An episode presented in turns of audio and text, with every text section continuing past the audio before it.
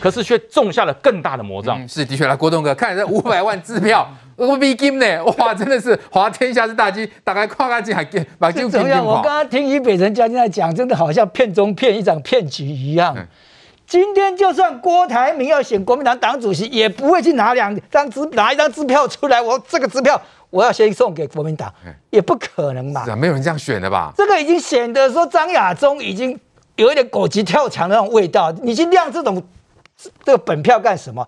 我还是先解释一下，本票跟支票不一样，因为现在我们没有票据法已经取消了，所以你乱开支票那个叫诈欺罪了，是以诈欺罪办的。台湾人有一句话叫“巴拉票巴拉票”的，亮出来一张巴拉票。你拿去用吧，还是跟你换钱？那张票根本就没有用处的，叫本票。他这个连本票都不算。本票有两种，一种是你可以到文具店去买，买本票。一种是银行开出来，台湾银行开出来本票，要银行开出来才有用。那叫本票。嗯一种是文具店你买来可以先乱写的，嗯那你可以在本票上面乱写去使用吗？不行的，那叫伪造有价证券。他。他没有去使用它啦，他涂改，你涂改乱七八糟，反正这个把它当玩具，一张玩具本票涂改到，你只要不使用它就没有犯法。如果他拿那一张来找仲家说，仲家这张你可以去对领，中间你拿到了，他就会伪造文造伪造伪造证件，跑去银行就被抓，因为那是有价的嘛。所以把它弄清楚以后就知道，他目前为止他是没有犯法，他只是拿玩具票在那里亮给大家看，在片中片，你看，哎，我可以弄弄怎么怎么样，不过如此而已啦。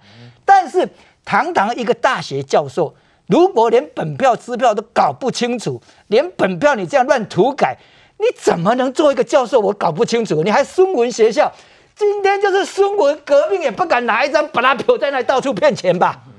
你怎么敢做这种事情呢？国民党已经走投没路到这种地步吗？国民党里面的知识分子，国民党里面的精，难道没有一个人站站出来谴责说张亚中，你这算什么？你把我们国民党当成什么玩意啊？好像见钱眼见钱眼开。我们再怎么落败，我们也是百年大党，堂堂最大的在野党吧？对，不对？我们还挑战民进党，战斗来要跟他拼一下。你搞一张这种把他表出来的糊弄谁呀、啊？洪秀柱当然生气，可是洪秀柱幕僚还搞不清楚张亚中这一套在耍什么。洪秀柱骂的那些都不是主要原因嘛？你要攻击说张亚中，你这个人有点还有没有人格？你拿这种东西在哪里糊弄谁啊？你骗党员啊？你连台湾人民都骗不过去，你骗党员啊？不就解决了？就搞了半天，让人家真的好笑。怎么一个党主席选举选到这种地步？你张亚中如果两两手空空哦，我表示我很清廉，我也没有多余的钱。现在国民党不是因为有钱才能做革命？哎，你的孙文学校不是老是上这一套课吗？你要讲出让党员感动、抛头颅、洒热血，不是拿来欺骗别人嘛？你那个他们都没有学会，你还当什么校长呢？所以我就觉得说，今天看看这个比江启臣那个那个病急乱投医还严重了。你这个一旦被拆散，尤其是洪秀柱，你所依赖的就是洪秀柱跟韩国瑜的人马。你如果被洪秀柱打脸的话，你现在韩文敢支持他吗？你都把韩国瑜那时候信誓旦旦讲那套整个都拉下来，降低层次了嘛。所以。我说他这一次这个本票出这么大的问题的时候，真的很严重啊！他自己有没有解释？他应他今天还脸书还发千字文来来解释，跟洪秀柱在那呛。对，你应该要是所有人鞠躬道歉，这件事情我做错了。这种东西是国民党当时开出来，本来要去马来西亚弄的，结果没有还他，我现在拿出来用，我错了。你要这样子，人家讲说，哎，你这个人还像是一个知识分子嘛？如果你连这个都没有的话，那。那你们这批人，他的那些旁边那些幕僚，还跟他开记者会那些人，我讲难听点，那支票拿出来是羞辱了国民党党员呢？对呀、啊，怎么会出的？就我们再怎么穷，也要有志气嘛！你怎么穷到没志气啦？所以我说愚蠢，这个叫愚蠢。没有吃过猪肉，也看过猪走路吧？张亚洲，你连猪看走路都看没有看过吗？所以我说，一张本票把他的言行整个都打出来了。所以这张选举好看，后面还有啊。好，再来关心美国总统拜登十号呢，跟中国领导人习近平通话了九十分钟，外界关注两人到底谈了些什么呢？好，他们谈话的重点呢，可能有包括经济的、气候的，还有疫情的。特别是呢，习近平呢，在他们通话当中呢，还吟诗哦，说什么呢？吟什么诗呢？他说，山重水复疑无路了，柳暗花明又一村了哈。美国对华政策导致两国关系紧张啊哈，那应该要避免对抗，符合两国的利益。感觉上呢，习近平是在数落美国吗？好，那我们看到美国的官员怎么解读？他说呢，拜登政府在多个场合试图跟中国官员接触了，但中国官员呢却不认真的谈外交哈，而是在做宣传。中方的做法是不负责任的。来，正浩怎么样看？呃，中方包括中国的媒体，是不是都在讲说，诶，美中关系是美国的责任，都在数落美国吗？我觉得整个局要这样看，要应该看说，拜登终于把阿富汗这件事情慢慢荡下来，对不对？已经腾出手了，他对付中国真的是一刀一刀杀下去了。非常非常有意思的状况是什么东西？第一件事情，拜登跟习近平通了电话。通完电话中，看似放出善意哦。拜登是说会坚继续坚持一个中国原则啊，等等等等的。习近平听到很开心呐、啊，还说山重水复疑无路，柳暗花明又一村，忍不住吟诗作对了起来，觉得说美中关系要要改变了。可是问题是，同一时间，英国《金融时报》在放放出什么东西？华府要改名，把台湾驻美代表处。改为台湾代表处，驻美台湾代表处改成台湾代表处嘛，对不对？对，对，AIT 要改名了。那这件事情是很明显的两手手法、欸。哦。然后呢，今天最新的讯息是说什么东西呢？是中说中国驻美大使在公开场合叫美国官员闭嘴。对不对？对，然后呢，美国官员又放出消息说，拜登政府在多个场合试图与中国接触，但是呢，中国官员却不认真谈外交，而是在做宣传。他在讲什么？那时候在阿拉斯加，是有没有美国跟中国的二加二对谈，对不对？嗯、然后杨洁篪呢，把把把把那个美国官员骂一顿，他他就在讲这件事情。对，所以你看哦。拜登他很清楚说什么东西。好了，你中国要讲一个中国原则，对不对？好，我就一个中国原则。可是面子给你中国，可是里子武器一直卖给台湾。哦。然后呢，要把 AIT 改名为台湾代表处。嗯。然后呢，不断的请盟友来跟台湾去做结合，等等的。对。这些事情就是一刀刀去切向习近平的底线。嗯。但是卡住习近平呢？习近平，你现在要翻脸吗？还是不翻脸？你翻脸，美国全是全面跟你翻脸。可是你不翻脸的话，可是你的底线已经被软土生绝嘛。所以这个其实可以看出来，是美国那一系列建制派的人在处理外交手段有多么狠辣。这是第一个。是第二件事情呢。与此同时，王毅现在在哪？在越南。然后呢？日本首相岸信夫在哪里？也在越南。那他们俩都在越南。第一个当然绑桩绑越南，我觉得这没有什么了不起，大家都 都知道。可关键是什么？岸信夫竟然跟了一个越南签了一个合约，是什么？未来日本要出口武器给越南。对，日本出口武器给越南，不是说越南会变得很厉害，越南也可以跟美国买武器。关键在于是下一个洛洛克希德马丁应该是在日本。懂我意思吗？因为日本现在是所谓二战后的宪法，他不可以去打别人。然后呢，他所有军工产业要干嘛？长兵于民。所以他的川崎重工，好，然然后呃等等的重工，都是其实都在帮日本做军务，可是都没有办法卖嘛，对不对？可是问题是，其实他们的包含他们的潜舰，还有他的飞机，都是日本自己的什么呃川崎重重工等等，还有三菱重工等等，都是可以做出来的。那可是哦。你如果只做出来只能满足自己自卫队的需求，做不大。可是呢，你如果未来连这件事美国都睁一只眼闭闭一只眼，就是说你的川崎重工跟三菱重工未来可以卖武器给其他国家的话，哦，那对日本来讲市场又扩大了。第一个是市场扩大，第二个你的研发力道会增强，对，第三个你的军工产业会正常化。而日本的川崎重工跟三菱重工完全有跟洛克希德马丁并肩的可能，还有波音的可能嘛？所以你看。日本的苍龙级的潜舰，世界第一安静，谁做的？就是日本自己川崎跟三菱做的啊。对，日本的飞机现在也是日本第六代战斗机哦，也是日本自己做啊。然后日本也在发明极音速、极音速的飞弹，对不对？如果未来这些都可以采。向外对买的话，哎、欸，我们台湾采购军售的国家不是只有美国、欸，哎，我们可以跟日本买潜舰的，我们可以跟日本买基因素飞弹的。对，但日本的这些重工开始做全世界生意的时候，那日本整个捆龙手都打开了，他的自卫队可以出兵，他的军工产业可以往向向外卖，所以你可以看到。拜登他是一刀一刀把第一个把台湾台湾过去我们飞弹也只能射一百公里一两百公里，不可以射到对岸，捆龙锁解开了，日本也解开，那这些都对谁造成压力？对习近平造成压力。对，所以整个局啊，只有中国跟拜登通完电话，习近平开心的吟诗作对起来。嗯、可其实你可以看到后面的紧缩是越来越紧缩、嗯、是的确，所以在通话之后，习近平会觉得哎被拜登打脸吗？特别是在这个讯息之后，马上就传出说华府正在考虑要把台湾驻美代表处更名为台湾代表处哦。来，时齐怎么样看？这个看起来整个的局是拜登在主导吗？的确，就是说，我认为看起来的呃美国。不断的试出说，其实我是跟你有接触的，我是可以跟你对话的，所以我们通了电话。可是，一切的作为，一切的后果，就得要看你中国是不是能够降低这个紧张的僵局。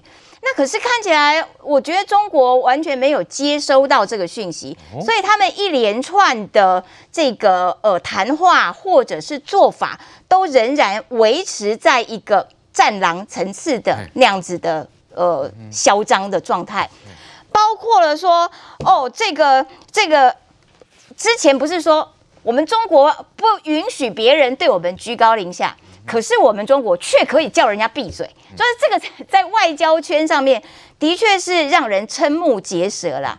更何况他这个中国的这个秦刚叫人家闭嘴的时候，人家的提问其实是一个。中性的提问，他只是提问说：“诶，那现在美中关系的紧张，那双方至少在中国这个部分，是不是有什么样子的具体改善做法？”只是问了一个这样子平平的、平铺直叙的问题，结果秦刚这样子给人家给人家回呛。如果中国要因为这些事情跟全世界在那边呛虾的话，其实是比较没有立场的，因为美国跟欧洲的讲法就是。我们是站在一中政策，并没有违反我国自己的一中政策啊。那所以你说违反那个是你自己的定义，可是我们其他国家认为并没有违反。对，他们说你们这种战狼啊，这种言辞对我们没有影响。对，没有影响，就是使得说大家不断的加码，立陶宛加码，这个捷克加码，等等等等，越来越多的国家通通加码这个下注台湾。对，那的确整个。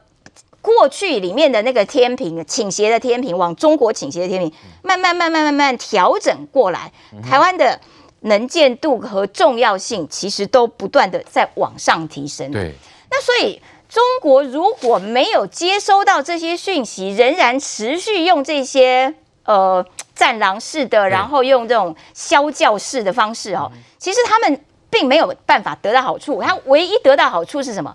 是习近平在自己的内部可以撑在那边内宣，他没有对他如果外面收手了啊垮台，他内部的那个那个支撑的力道就会垮掉。难怪这个秦刚说你们美国闭嘴哈，然后美国官员就说啊你们这些都在做宣传啦，没错，看看出中国的这个手脚了。对，再加上说今天呃这个呃中国的最新的讲法是说，如果你们敢把台湾的那个代表处改成台湾代表处的话。嗯就等着被打断你们的腿，哦、就是那个话是越讲越夸张。嗯、是这些东西，其实你觉得这些话吓唬得了老美吗？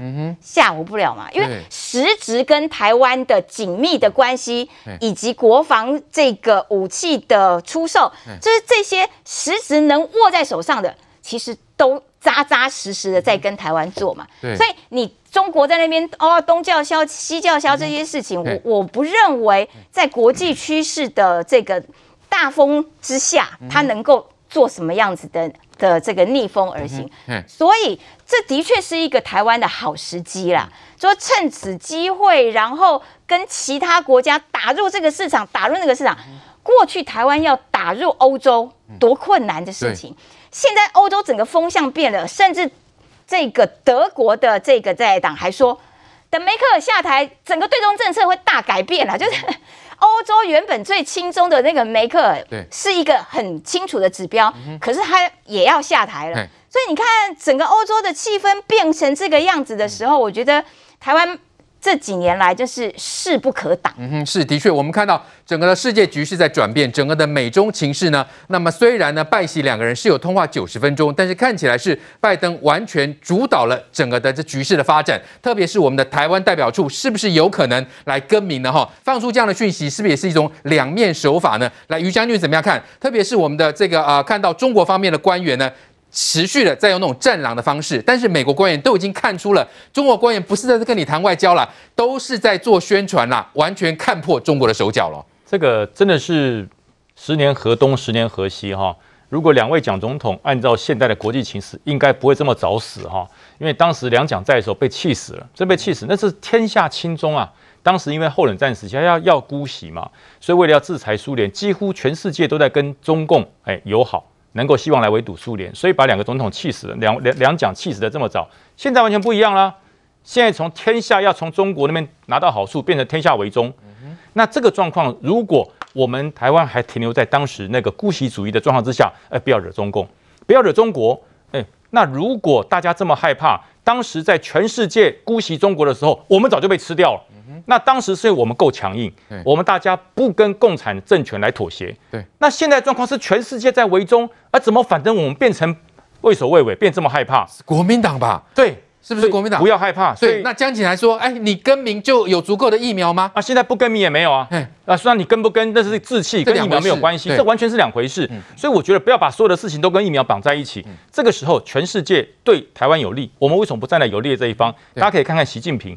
习近平这表示什么？他表示他对美国的顾虑跟美国的害怕，也就是你中国的实力要跟美国比。”真的还差很远，真的还差很远。可是呢，你要在面子上来占便宜。现在好不容易拜登软一点了，你就说哎，柳暗花明又一村了，那是叫松一口气啊！哎呦，他终于不要搞我了，那是叫松一口气。但是呢，拜登回去马上就讲了，哎，那个台湾代表处是不是换一下名？我们现在叫什么？叫驻美台北经贸文化代表处。对，他为什么台北就没事，台湾就不行呢？这就是习近平的玻璃心嘛。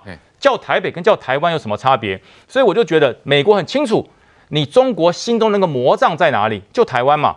那现在台湾全世界要围中，台湾为什么反而说了呢？我觉得真的觉得不要说。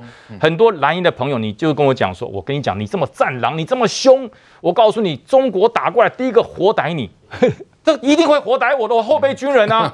我打怪我是拿枪打他们解放军的啊，他们不活逮我，难道还把我拿去当英雄吗？我觉得真的那个脑袋已经坏掉了，因为他们都已经除役了，都已经不是后备军人了，所以他们说解放军打怪，我只要摇白旗，我只要说我是中国人，就不会打你。你做梦啊！你只要曾经跟共产党为敌过，你只要曾经跟解放军为敌过，他不会跟你有好下场的。所以我讲，与其跪下来求和。不如拿起武器，好好的捍卫你的国家。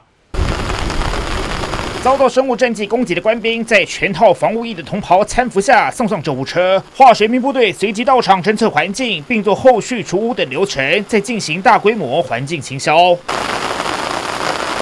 汉光三十七号实兵演习周一登场，第四作战区进行生物疫病军民医疗能力整合科目，模拟遭敌军生物武器攻击时后续的医疗演练，提升官兵遭遇生化战剂的应处能力。镜头转到东部，两架从新竹基地起飞的幻象两千，依序降落花莲加山基地。其中一架还挂载俗称法国面包，可侦察特定区内敌机或防空雷达电子参数的 STAC 电子情报侦搜夹舱。C 幺三洞运输机也紧跟在后，完成解放军发动第一集前战力保存的模拟。好，再来关心汉光演习呢？今天开始进行，要模拟共军犯台哦。那蔡总统在任内，也首度启用了加东战备道。同时呢，外界高度关注就是熊三的超音速飞弹啊。来，正好这个熊三飞弹是首次哦，这个进行操演吗？厉害在哪里嘞？没有啊，雄风飞弹有时候会不小心被小兵按出去，然后就射到一个渔船。它真的是很厉害，就是自从那一次之后，让我们觉得雄雄风飞弹真的很厉害。原因很简单，因为它的射程大概就两百公里。简单来讲，你。只要中国要渡海，你都会遇到我们雄风飞弹。那雄风飞弹呢？最后呢，它射出去的过程中，它会掠海飞行。掠海飞行就是说极低在海面上去飞行，它可以最大限度的去避免敌方雷达侦测。原因很简单，因为地球是个曲面，你如果绕着海的话，它雷达打上去，它刚好可以躲住。然后呢，最后呢，雄风飞弹的时候，为什么让我们觉得说它真的有杀伤力？因为它真的准。那个时候小兵按出来的时候，就直接插到渔船里面嘛，对不对？对。所以确实哦，让人家觉得说，你这个雄风飞弹，哎，真的如果我们接下来去做这件事情的话，当然叫做歼敌于海上嘛，对不对？那这是一件事情。可是我们看到、哦、这两天去做所谓雄风呃汉光演习的时候，它除了这个所谓战力保存之外哦，它竟然多一个叫做整体防空。什么意思？过去我们在做汉光演习，至少这两三年，第一个就是战力保存嘛，对不对？然后在滨海决胜，就是比较远的地方，我跟你打一战。然后呢，滩岸歼敌，滩岸歼敌就是说在海边，好五公里、十公里左右来去跟你去做决决一死战。可是呢，其实最近哦，一直有传出来，我们国军在面临到共军攻台，我们的响定要改变。就说多一个整体防空，还有呢，在路上的联合反登陆这些东西，我们要做整体的改变。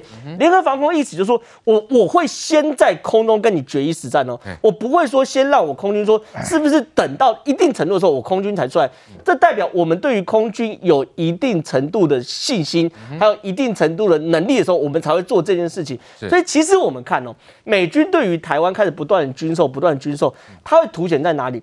我们在演习中国攻台的时候，我们的自信心还有我们战术布置会完全不一样。对，之前大多以守势为主，你渡海过了中线，我才跟你去呃慢慢打，慢慢打，慢慢打。可是呢，现在包含源头打击，包含战术防整体防空，甚至包含你上了岸之后要打到一兵一卒的后备体系进进来，这些东西其实都显示中中国。要把台湾吃下来，过去可能相对简单，现在真没那么容易。原因就是美军跟整个台湾整体作战思维已经改变，所以我觉得啊，我是蛮期待一年、两年，甚至三年、四年后的汉光演习。是，你会发现。我们对于汉光演习的科目一定会越来越多，不会仅拘泥于之前的战力保存，对，然后滨海决胜跟台湾歼敌这些。来，于将军怎么看我们的汉光演习了哈？对，我因为外界都在说台湾有没有决战的能力，现在从武器面哈，从演习面如何看到我们的战力？我跟大家讲一下汉光三十六跟汉光三十七最大不同点在哪里？汉光三十六前面三天所有本岛的部队叫做挨揍。哦，但你保存躲起来，躲得越深越好，躲得越地底越好，躲得越越越隐秘越好。是，就是你打不到我，就算你打到我，我也打不死我。这是三汉光三十六，汉光三十七。刚正浩讲多了一个联合防空哈，那防空是什么意思？防护罩的概念，就是我有防护罩。